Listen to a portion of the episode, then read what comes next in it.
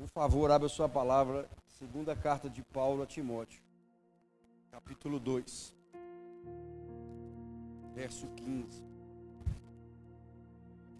Procura diligentemente apresentar-te a Deus aprovado, como obreiro que não tem do que se envergonhar e que maneja ou corta retamente a palavra de Deus ou a palavra da verdade.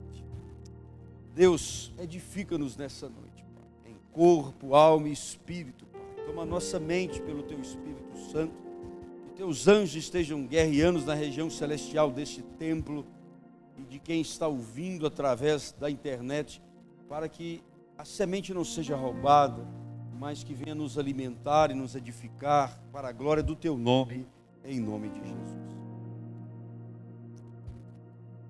Nós estamos chegando e vivendo, não é mais chegando, tempos de perseguição. Ter um presidente católico voltado ao cristianismo protestante, de face somente, não resolveu o problema da perseguição da igreja. É mentira, só aumentou. Não resolveu o problema das escolas, onde as crianças continuam sim sendo ensinadas como um membro da nossa igreja, deu testemunho na oração pela manhã aqui, filho dele passou na escola. Somos enganados todos os dias, mas não, nada está acontecendo, porque, como eu prego aqui há muitos anos dizendo, é bíblico e a situação vai só piorar, porque senão não tem como aparecer a situação para que o anticristo manifeste, para que Cristo volte. O princípio das dores está lançado, ainda não é as dores. A perseguição à igreja ainda não é de matar, como em alguns países, mas a verdadeira igreja cristã, que não abre mão da palavra, tem sido levado homens e mulheres diante de delegados, talvez você não esteja acompanhando. Boletins de ocorrência semanalmente têm acontecido contra homens e mulheres de Deus que não são homofóbicos, que não estão atacando pessoas, mas estão pregando o Evangelho. Homens que negaram, semana retrasada, numa igreja batista séria, a batizar uma pessoa que fez a aula de batismo, mentiu e apresentou ele, homem, o seu marido, e queria ser batizado. E o pastor foi educado, levou o gabinete e mesmo assim foi parar numa delegacia. Talvez você não saiba, você vê tanta coisa na internet, mas você não segue sites sérios que falam do que está acontecendo no nosso meio. Não interessa, qualquer um dos dois que estão aí que forem eleitos, continuará sendo perseguido a igreja. Está chegando, não, já chegou o momento e vai ser na crescente da separação de quem verdadeiramente serve, de quem foi convertido, de quem foi convencido, de quem veio buscar dinheiro e de quem veio dar a vida pelo próximo em amor a Deus. Essa semana eu acompanhei uma cantora chamada Bruna Carla. Não sei se alguém aqui viu o que está acontecendo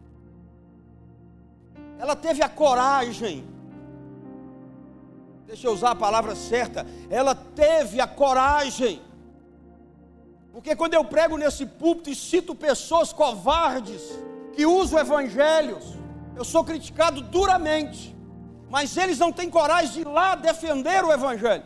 E ela essa semana se levantou de forma educada, tá lá, é só você ver o áudio, de forma amigável, de forma bíblica, de forma solene para negar fazer um casamento entre pessoas de opção sexual fora do padrão da Bíblia. Ela anda diz com a pessoa: você é meu amigo, eu te amo, mas eu não posso te casar contra a vontade de Deus.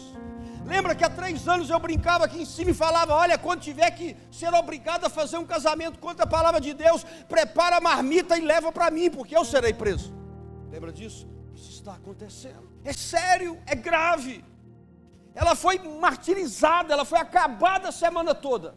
E a maior parte da igreja é em silêncio, porque só querem a prosperidade a qualquer custo, só querem ser servidos e não servir, só querem dar, ouvir pregadores que pregam o que, querem, o que querem escutar, como diz a Bíblia. Mas Deus está vindo para separar os verdadeiros obreiros que a palavra obreiro é obrar, é trabalhar, os verdadeiros trabalhadores, os trabalhadores da última hora. E quando a Bíblia diz o seguinte, Jesus fala: quando eu voltar, eu encontrarei fé na terra. Ele não estava dizendo que teria ou não teria, ele estava perguntando. E eu espero que com o crescimento da perseguição, que eu e você possamos, quando Jesus chegar, para ter a resposta dessa palavra, presos, soltos, doentes ou não, Ele possa encontrar a nossa mão dizendo: aqui tem fé para o Senhor. A cantora está lá sendo massacrada, uma mulher de Deus, uma vida de casamento, de família exemplar, porque se posicionou com a verdade mas aqueles que Deus deu a chance de terem programa de televisão, programa de rádio, internet, milhões de seguidores, eles estão preocupados em defender um homem que não é cristão, em defender uma política suja, em trocar valores por barras de ouro na corrupção do governo. Não levantam a sua voz para defender a verdadeira igreja. Isso me machuca. Eu não quero saber quem é o próximo presidente dessa nação. Eu preciso saber é se Deus vai guardar essa nação. É se a igreja vai se levantar em voz da verdade nessa nação. Eu não fui chamado para defender humanos nessa terra, mas sim os oprimidos, e sim aqueles que precisam da palavra que corta, que transforma e que superabunda a graça onde havia o pecado. Igreja é isso. Prepara, porque quando nós calarmos, nós estaremos negando, e Ele diz que aqueles que negarem o Seu nome, Ele os negará diante do Pai e diante dos anjos. A igreja precisa se posicionar não para brigar, não para ofender, não para perseguir. O meu pecado e o seu não é maior do que o deles ou menor, não. Todos nós carecemos da graça de Deus. Todos nós pecamos é para amá-los, mas não para atualizar a palavra, porque a palavra não se atualiza, é a palavra que atualiza todos os tempos. Por isso, Paulo escrevia a Timóteo naquela época que já havia falsos pastores, falsos mestres, falsos ensinos. Você vê o contexto.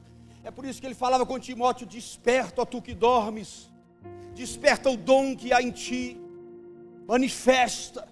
É a mesma coisa para nós, igreja. Temos que decidir se somos igreja ou se somos uma comunidade de pessoas em busca das mãos de Deus, mas nunca dos pés de Cristo. E ele escreve dizendo: procura diligentemente. Procura, na minha versão, diligentemente. Ou seja, esse versículo 15, ele não pode ser visto como um peso ele não é uma ameaça, como alguns pregam.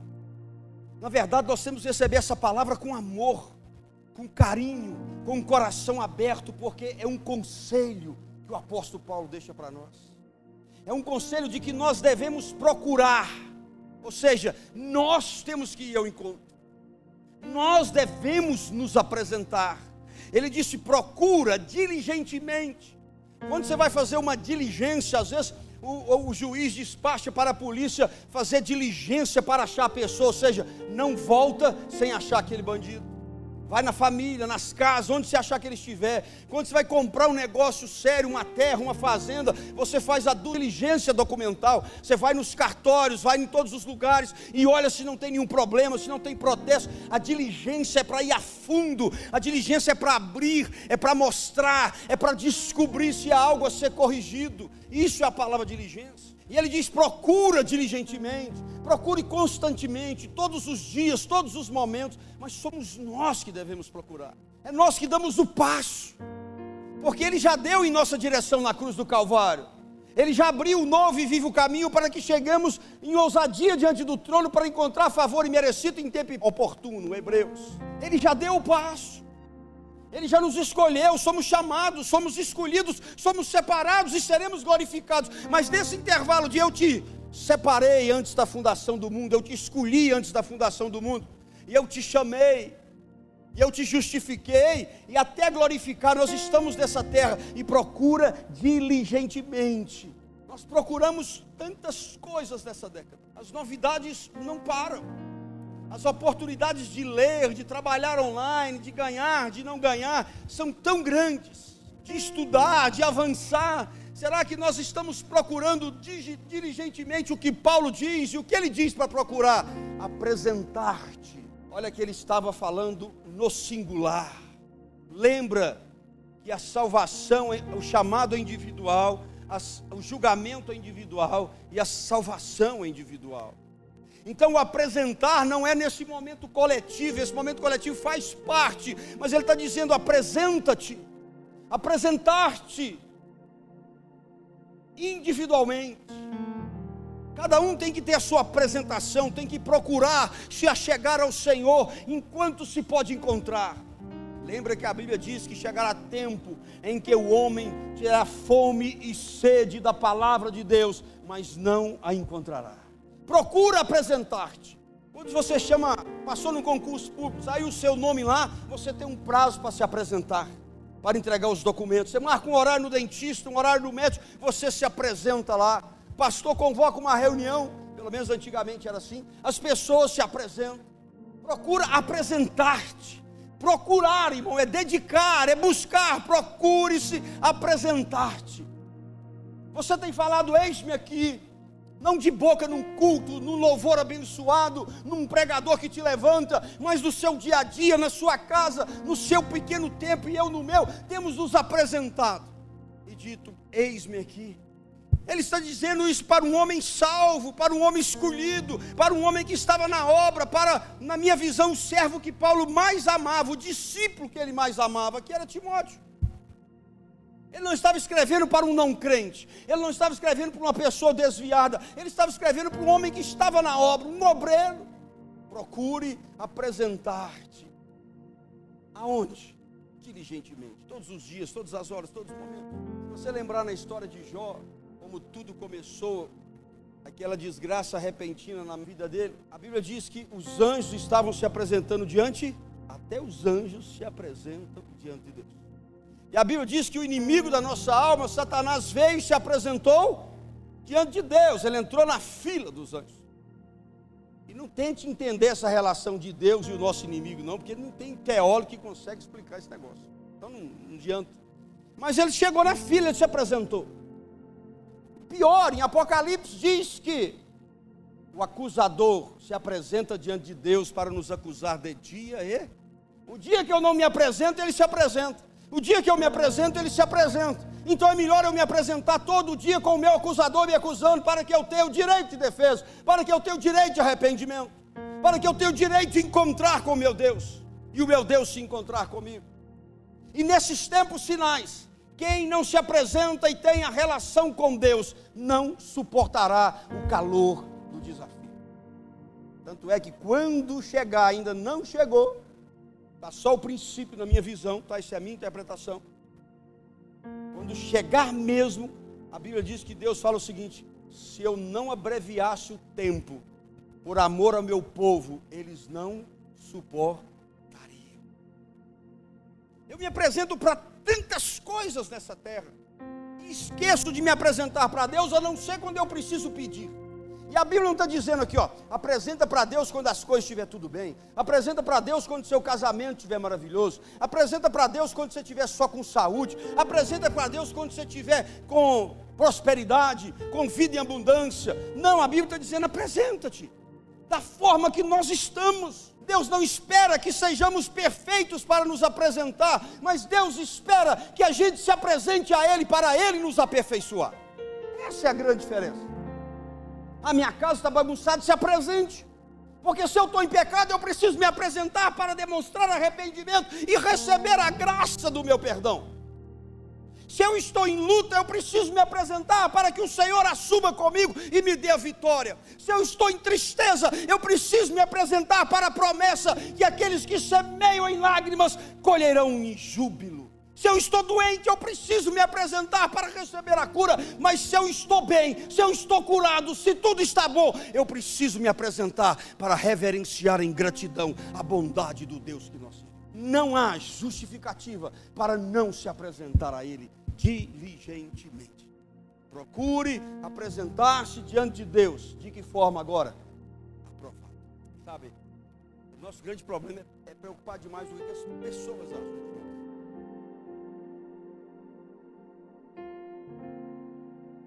às vezes fazer a vontade de Deus não é agradar todo mundo.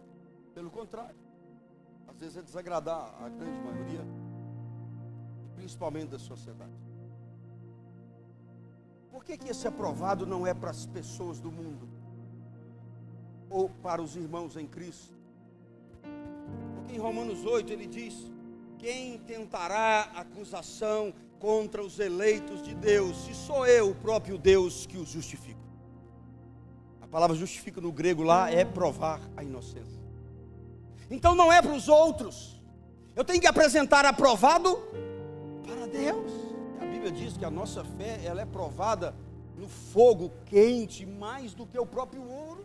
Nessa noite, sem trazer peso, sem nada, queridos, porque vocês são servos, vocês são obreiros, vocês são pessoas dedicadas. Mas de vez em quando a gente tem que se perguntar: será que eu estou aprovado não para o julgamento humano, mas para a análise de Deus? Será que quando eu chego diante dele como obreiro, eu estou aprovado, eu amei, eu perdoei, eu vigiei a minha boca e coloquei guarda para que não saísse palavras destrutivas? Será que a minha fonte interior, ela tem jorrado palavras doces e amargas, como a Bíblia diz que é impossível? Ou que não deve? Porque possível é. Porque é normal você ver pessoas, ou eu posso cometer isso também, já cometi. De manhã você fala palavras boas e à noite a sua boca libera maldição, fofoca, mentira, engano, engodo. Aprovado é aquele que só libera uma única fonte, a fonte da verdade. Ainda que preso, ainda que açoitado, ainda que a internet inteira caia na sua cabeça, ainda que ameaçados sejamos pelos brutamontes da internet, mas a verdade precisa sair da boca de um obreiro aprovado por Deus. Aprovado é aquele que está apertado, devendo, recebe proposta de dinheiro indigesto e não aceita. O obreiro aprovado não é aquele que caiu, é aquele que caiu e se arrependeu de verdade e nunca mais fez. O obreiro aprovado é aquele que se abre para Deus, é aquele que vivencia a vida pelo próximo. Isso não é peso, queridos. Isso é delicioso, isso é o fardo leve, esse é o jugo suave. É você poder amanhecer. Sabe por quê? Vamos ser sinceros, ser honesto, falar a verdade, parar de mentir, de falar da vida dos outros, parar de pegar dinheiro errado, parar de sonegar, parar de de, de, adulterar, parar de encher a cara e ficar bêbado, parar de fumar droga, parar de fazer essas coisas. Isso não é obrigação de cristão, não. Isso devia ser obrigação de todo cidadão que nasce sobre a terra. Isso não é qualidade, isso é obri. Então, o aprovado, não para mim, não é essas coisas. Para mim, o aprovado é aquele que se dispõe é aquele que dá a vida, é aquele que vai encontro do que precisa, daquilo que Deus colocou dentro de nós, que é a unção do Espírito do Senhor e o conhecimento da palavra, da verdade, que cura, liberta, rompe grilhões, abre cadeias, salva casamentos, salva filhos, abre portas onde não tem e fecha as portas do maligno para as vidas. No final dos tempos, só vão suportar os obreiros que se apresentam porque os que se apresentam para mim, aprovados, são como Estevão, que ao deitado no solo daquela terra, com Saulo, que seria o apóstolo Paulo, com os pés perto da cabeça dele, segurando as coisas dele e sendo apedrejado. Ah, é só você dar uma voltinha nas redes sociais que você vai ver como os crentes soltam pedra, borrachudo, metralhadora, quando se sentem ofendidos ou discordado. Imagina se forem atacados. Estamos sendo induzidos como cristãos a pegarem armas como um obreiro aprovado. Você pode até ter na sua casa para se resguardar de uma emergência, mas estamos sendo incitados a ir para a rua matar. Essa semana um absurdo de uma reunião com esse senhor que preside o Brasil e um cara dizer lá assim, um pastor mas a Bíblia diz que Jesus, eh, tem, a Bíblia te dá respaldo para pegar as armas e ir para a guerra, porque Jesus disse que com os apóstolos vai lá e pega as espadas. Totalmente fora do contexto, mandou comprar, aliás, compre espadas para vocês. E vira aquela risaiada, e aquele senhor diz assim: Jesus só não pegou revólver naquela época porque ainda não tinha. Pois se os judeus esperavam um rei que levantaria a espada para destruir Roma, sim ou não? Eles esperavam um rei, um Jesus guerreiro, mas veio um Jesus que deu a segunda face, a primeira, a terceira e quantas existirem. Um Jesus que nunca incitou ódio, um Jesus que quando Pedro cortou a orelha de um soldado, ele colou a orelha para dizer: o amor vai vencer todas as coisas. Aí vem com os pilhares da família para enganar você. Crente está indo para a rua brigar, xingar palavrões. Como você vai ser um obreiro aprovado se você tem lábios que adoram e lábios que ameaçam? Lábios que louvam e lábios que xingam. Ei, isso não é carga sobre você, não, irmão. Isso é alegria, porque você e eu podemos sair dessa noite e tomar um posicionamento de se apresentar como obreiro aprovado. Isso é um alívio, porque quando eu estiver aprovado, irmão, é porque eu estou pronto como Estevão, ainda que apedrejado, nós veremos ele lá e vamos dizer: perdoa, porque eles não sabem o que Jesus não nos chamou para guerrear no mundo carnal, Jesus nos chamou para guerrear no mundo espiritual, não contra carne e sangue, mas principado e potestade. Um obreiro aprovado, ele não levanta a arma humana, mas a arma espiritual. Não me fale que você é um obreiro aprovado, alistado no exército de Deus, querendo matar seres humanos. A igreja precisa de obreiros aprovados. Ah, mas como precisa? Ele diz: procura diligentemente apresentar a Deus aprovado, como obreiro que não tem do que se enver. Como é pessoal, é cada um com a sua marca. Quando você lembra lá em Isaías, no ano da morte do rei Uzias, eu vi o Senhor assentado em um alto e sublime trono, e a orla das suas vestes cobria todo o templo, e sobre ele havia criaturas que tinham seis asas, duas cobriam os olhos, não era digno de vê-lo, duas cobriam os pés. Aí você vai lá em Moisés, tira a sandália, que esse lugar é santo. E duas eles voavam. E voavam sobre o Senhor, no seu alto e sublime trono, e diziam: Santo, Santo, Santo, Santo é o Senhor dos exércitos, e toda a terra está cheia da sua glória. Essa visão que nós precisamos. Eles criaram nesse último tempo um Deus e um Jesus muito amiguinho. Ah, Jesus, toca aqui, mano não sei o que, Jesus, que você é obrigado. Ah, Jesus, porque. Cara, não tem um ser humano que vai ver Jesus e o seu joelho não dobrará. Cuidado com essa intimidade não sacra, não santa. E aí, vem onde eu quero chegar, apresentar que não tem do que se envergonhar. Não tem problema se você, quando apresenta todos os dias, vai chegar um momento que você não tem do que se envergonhar mais. Porque quem se apresenta todo dia se arrepende, é perdoado. A vergonha é jogada do lado do esquecimento, diz a Bíblia, mesmo que os outros continuem falando dela. Quem está entendendo alguma coisa? E aí Isaías chega nesse ponto, Isaías fala assim: Eu vi o Senhor, nossa, eu vou morrer porque eu sou um homem ver a glória de Deus de verdade um dia não manifestará corre-corre, não manifestará pula-pula, vai manifestar vergonha do que somos, ainda que não estejamos pecando, porque nada somos diante do Criador de todas as coisas. Ele diz: Ai de mim, homem, de lábios impuros, que habita no meio de um povo de lábios. Que delícia! Essa palavra não é de conserto, não é chicote, essa palavra é de despertamento para aquilo que nos espera de bom. Deus não matou Isaías, Deus não fez nada com Isaías que estava diante dele, e ainda não era nem o tempo da graça.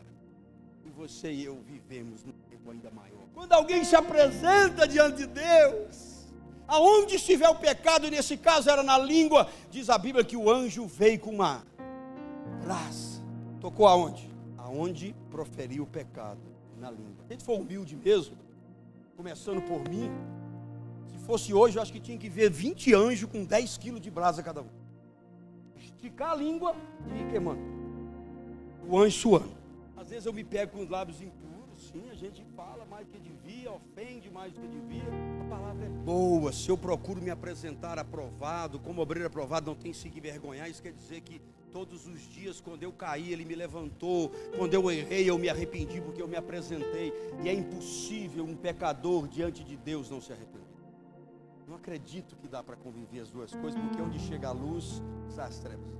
Isso aí que você vê falando nessa badernagem que é a glória de Deus, esquece. Gente, aonde a glória de Deus chegava, aquele povo falou com Moisés: Nós queremos falar com Deus, queremos ver Deus. Aí falou: Deus vai falar com vocês, etc e tal. Aí chega o dia, eles se preparam, fazem tudo que é mandado. Aí Deus está lá no pé do monte, Moisés está no lugar mais alto. E aí começou os trovões, o céu se fechar, os raios, o fogo. E veio aquele, penso eu, um vozeirão, como águas fortes, como trovão.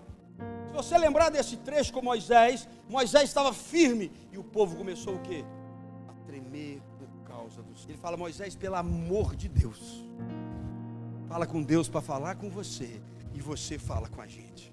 Apresentar como obreiro todos os dias aprovado, que não tem que se envergonhar, irmão, é estar apto com as lamparinas cheias para subir no momento que o Senhor chegar. E o momento será como ladrão o momento em que ninguém, e ele diz, como obreiro que não tem do que se vergonhar e que maneja retamente, ou maneja bem a palavra da verdade. No grego é a que corta. A palavra original é que corta. Ou seja, que maneja a palavra que corta. E você se remete na Bíblia, e a Bíblia diz que a palavra de Deus é mais cortante do que a espada de dois gumes, que penetra ao ponto de separar juntas e medulas, alma e espírito. E eu pergunto para mim e para você, o que nós temos falado e tem penetrado ao ponto de separar juntas e medulas, alma e espírito. Já tem dois anos que eu falo isso. Quem convive comigo lembra que eu falei em 2002, 2015, 16 veio, 2017 falei, 2020 veio. Prepara, igreja. Prepara. A cada ano vai se encurtar a liberdade, vai se aumentar a dificuldade. E o obreiro é uma pessoa que obra, que trabalha. Trabalhar nos atos da igreja faz parte disso. Mas se apresentar nos cultos, nas reuniões, faz parte. Mas o apresentar a Deus e estar na obra continuamente é o que está aqui.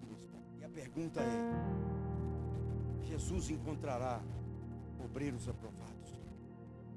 Não está na hora de despertar o seu dom e o meu? Não está na hora da gente passar por cima e atropelar aquilo que nos traz um pouquinho de desconforto? Ou você acha que nós vamos fazer a obra de Deus, ter resultado e não vai gerar desconforto em nosso meio? Que o diabo não vai levantar pessoas para entristecer aqui ou lá fora, que não vai ter problema na sua casa. E eu não estou liberando uma palavra ruim, eu estou dizendo que a guerra é contínua 24 horas. Não se preocupe com aquela palavra que eles massacraram a gente no passado, que a gente engolia, que falava assim: ah, o seu inimigo, o diabo, não dorme. Como que eles quisessem que a gente trabalhasse na obra 24 horas para morrer. O diabo pode até não dormir. Ele é espírito. Mas o Deus da Seara Viva, Deus dos verdadeiros escolhidos pela terra, ele não dormita. E tem um negócio que baiano gosta. Deus dá os seus enquanto dorme. Não esquece disso. Quando fala dá, não está falando de dinheiro só não. Deus está te dá proteção, te dá livramento, livra sua casa, guarda sua casa, guarda sua saúde. Você precisa descansar para se apresentar descansado, mas levanta algumas madrugadas e vai orar, vai buscar. Por quê, queridos? Por quê? Porque ele vai buscar esses. Agora, manejar a palavra da verdade. E aí, como é que está essa questão? Eu sempre separo ler a Bíblia toda uma vez no ano é bom, não tem nada errado nisso. Eu quero saber se nós manejamos a palavra. Como esse apresentar é individual, não dá mais para você ficar vivendo só de teólogo. Não dá mais para você ficar vivendo só de alguém para te ensinar. Se a Bíblia diz que o Espírito Santo te ensinará, não está na Bíblia, no Novo Testamento? Homens e mulheres que manejam a verdadeira espada, que é essa aqui, ó. É essa. Isso aqui não é um revólver calibre 66. A Bíblia chama de espada.